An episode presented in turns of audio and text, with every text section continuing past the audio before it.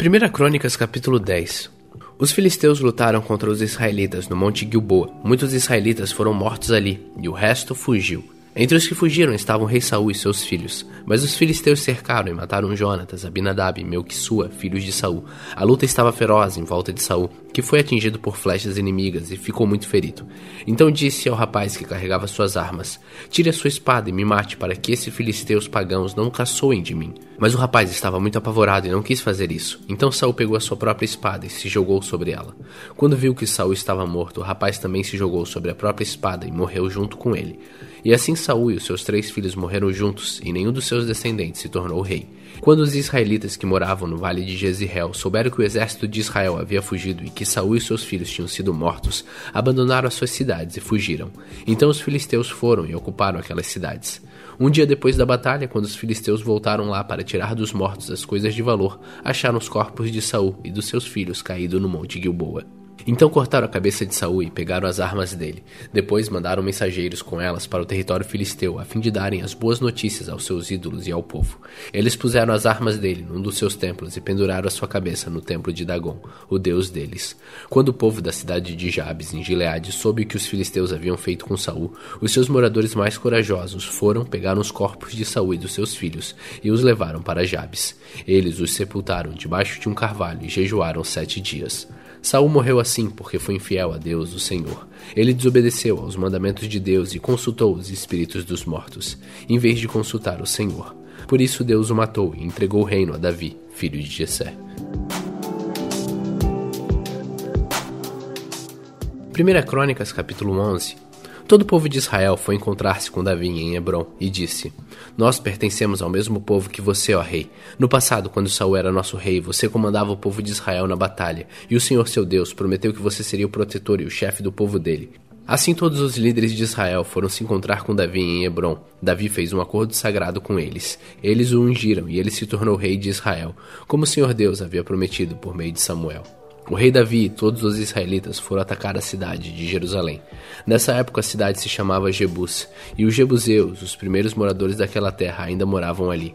Os jebuseus disseram a Davi que ele nunca entraria na cidade, mas ele conquistou a fortaleza de Sião, e ela passou a se chamar Cidade de Davi. Davi disse: O primeiro que matar um jebuseu será o comandante do exército. Joabe, cuja mãe era Zeruia, dirigiu aquele ataque e se tornou o comandante. Assim Davi ficou morando na fortaleza e por isso ela foi chamada de Cidade de Davi.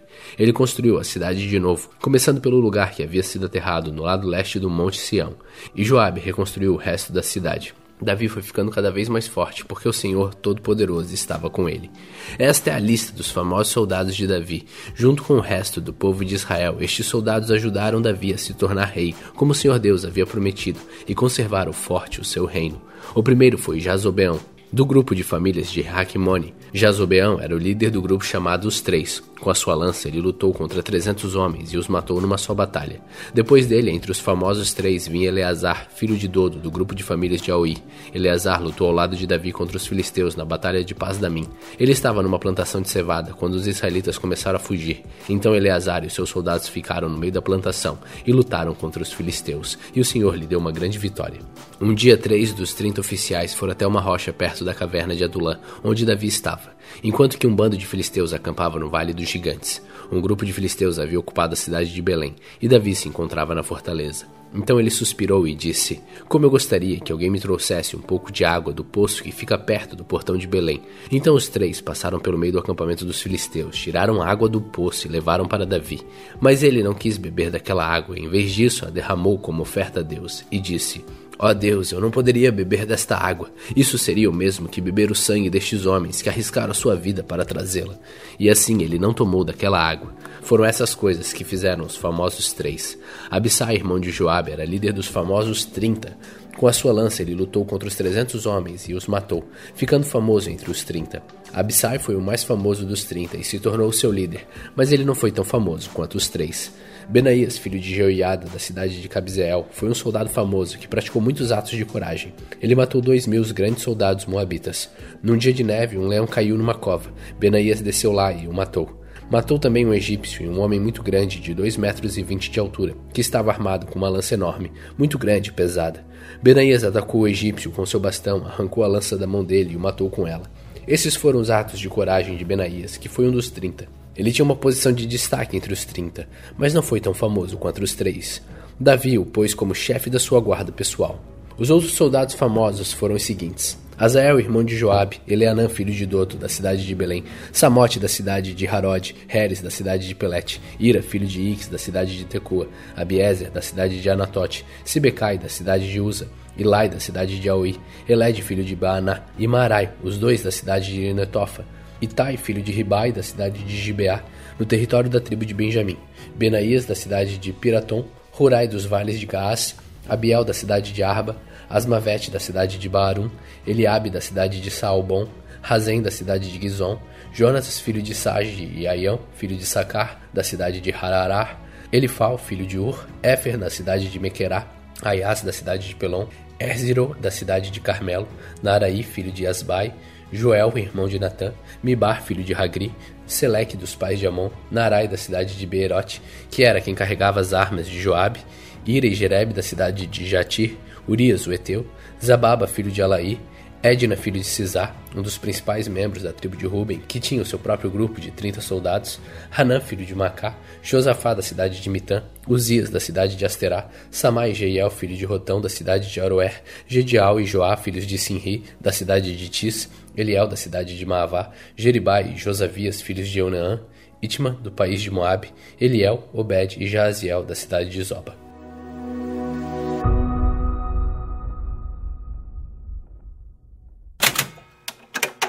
Provérbios capítulo 29 Quem é repreendido muitas vezes e teme em não corrigir, cairá de repente na desgraça e não poderá escapar.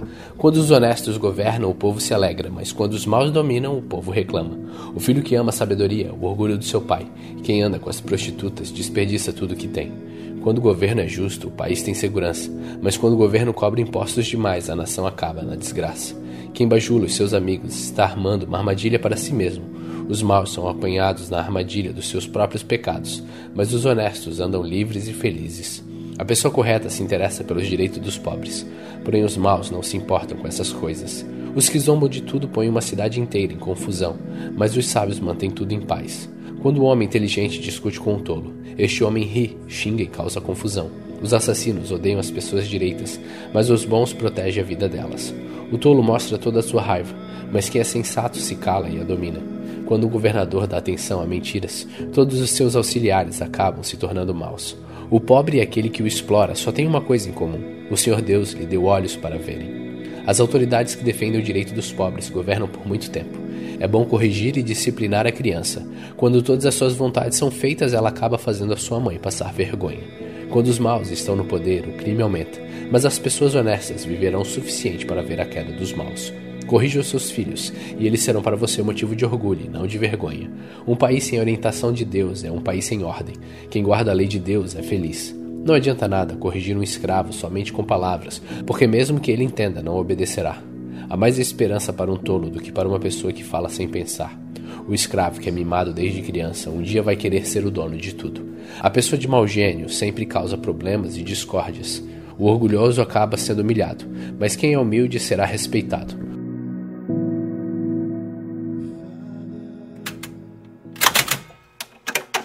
Apocalipse capítulo 13 Depois vi um monstro que subia do mar. Ele tinha dez chifres e sete cabeças, uma coroa em cada um dos chifres e nomes que eram blasfemias escritos nas cabeças. O monstro que vi parecia um leopardo, e os seus pés eram como de um urso, e a sua boca era como a de um leão.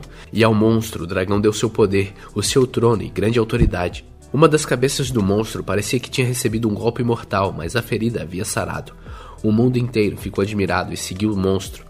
Todos adoravam o dragão porque ele tinha dado sua autoridade ao monstro. Eles adoravam também o monstro, dizendo: Quem é tão forte como o monstro? Quem pode lutar contra ele? Foi permitido ao monstro se gabar da sua autoridade e dizer blasfêmias contra Deus. E ele recebeu autoridade para agir durante 42 meses. Ele começou a blasfemar contra Deus, contra o seu nome, contra o lugar onde ele mora e contra todos os que vivem no céu. Foi permitido que ele lutasse contra o povo de Deus e os vencesse e também recebeu autoridade sobre todas as tribos, nações, línguas e raças. Todos os que vivem na terra o adorarão, menos aqueles que Deus, antes da criação do mundo, tem o um nome escrito no livro da vida, o qual pertence ao Cordeiro que foi morto. Portanto, se vocês quiserem ouvir, escutem bem isto. Quem tem de ser preso será preso. Quem tem de ser morto pela espada será morto pela espada. Isso exige que o povo de Deus aguente sofrimento com paciência e seja fiel. Então vi outro monstro que subia da terra. Ele tinha dois chifres parecidos com os de um carneiro, mas falava como um dragão. Usava toda a autoridade do primeiro monstro na sua presença forçava a terra e todos os que moram nela a adorarem o primeiro monstro, aquele cuja ferida mortal havia sido curada. Esse segundo monstro fez coisas espantosas, fez com que caísse fogo do céu sobre a terra, na presença de todas as pessoas, e enganou todos os povos da terra, por meio das coisas que lhe foi permitido fazer na presença do primeiro monstro. O segundo monstro disse a todos os povos do mundo que fizessem uma imagem em honra ao outro monstro, que havia sido ferido pela espada e não havia morrido. O segundo monstro recebeu o poder de soprar vida na imagem do primeiro, para que ela pudesse falar e matar todos os que não a adorassem. Ele obrigou todas as pessoas importantes e humildes, ricas e pobres, escravas e livres, a terem um sinal na mão direita ou na testa. Ninguém podia comprar ou vender a não ser que tivesse esse sinal, isto é, o nome do monstro ou o número do nome dele. Isso exige sabedoria. Quem é inteligente pode descobrir o que o número do monstro quer dizer, pois o número representa o nome de um ser humano. O número é 666.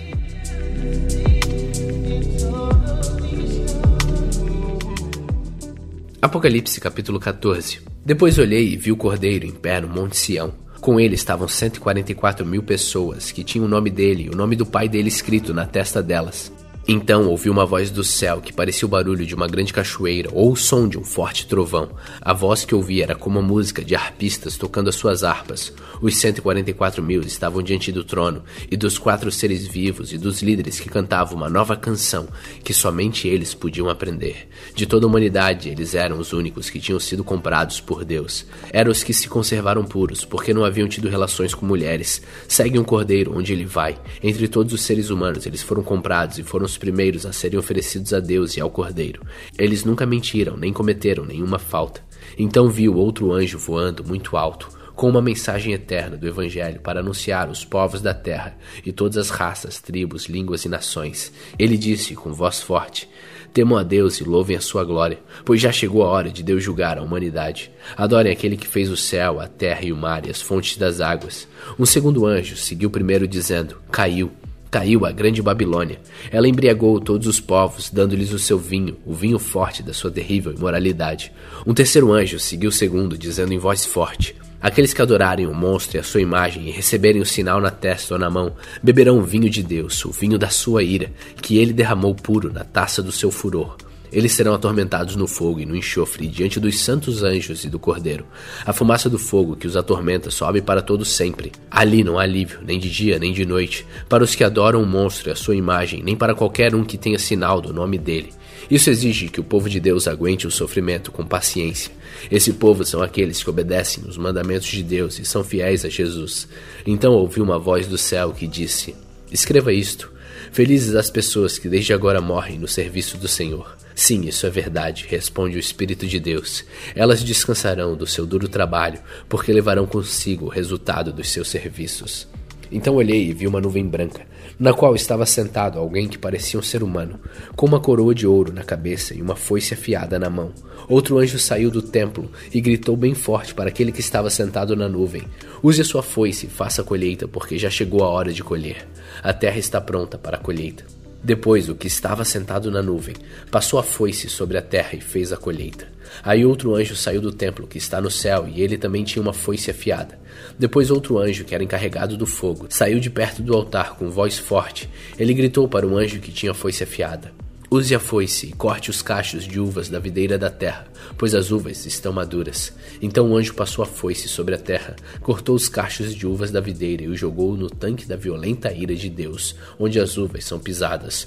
As uvas foram pisadas no tanque que fica fora da cidade. O rio de sangue que saiu desse tanque tinha 300 quilômetros de comprimento por um metro e meio de fundura.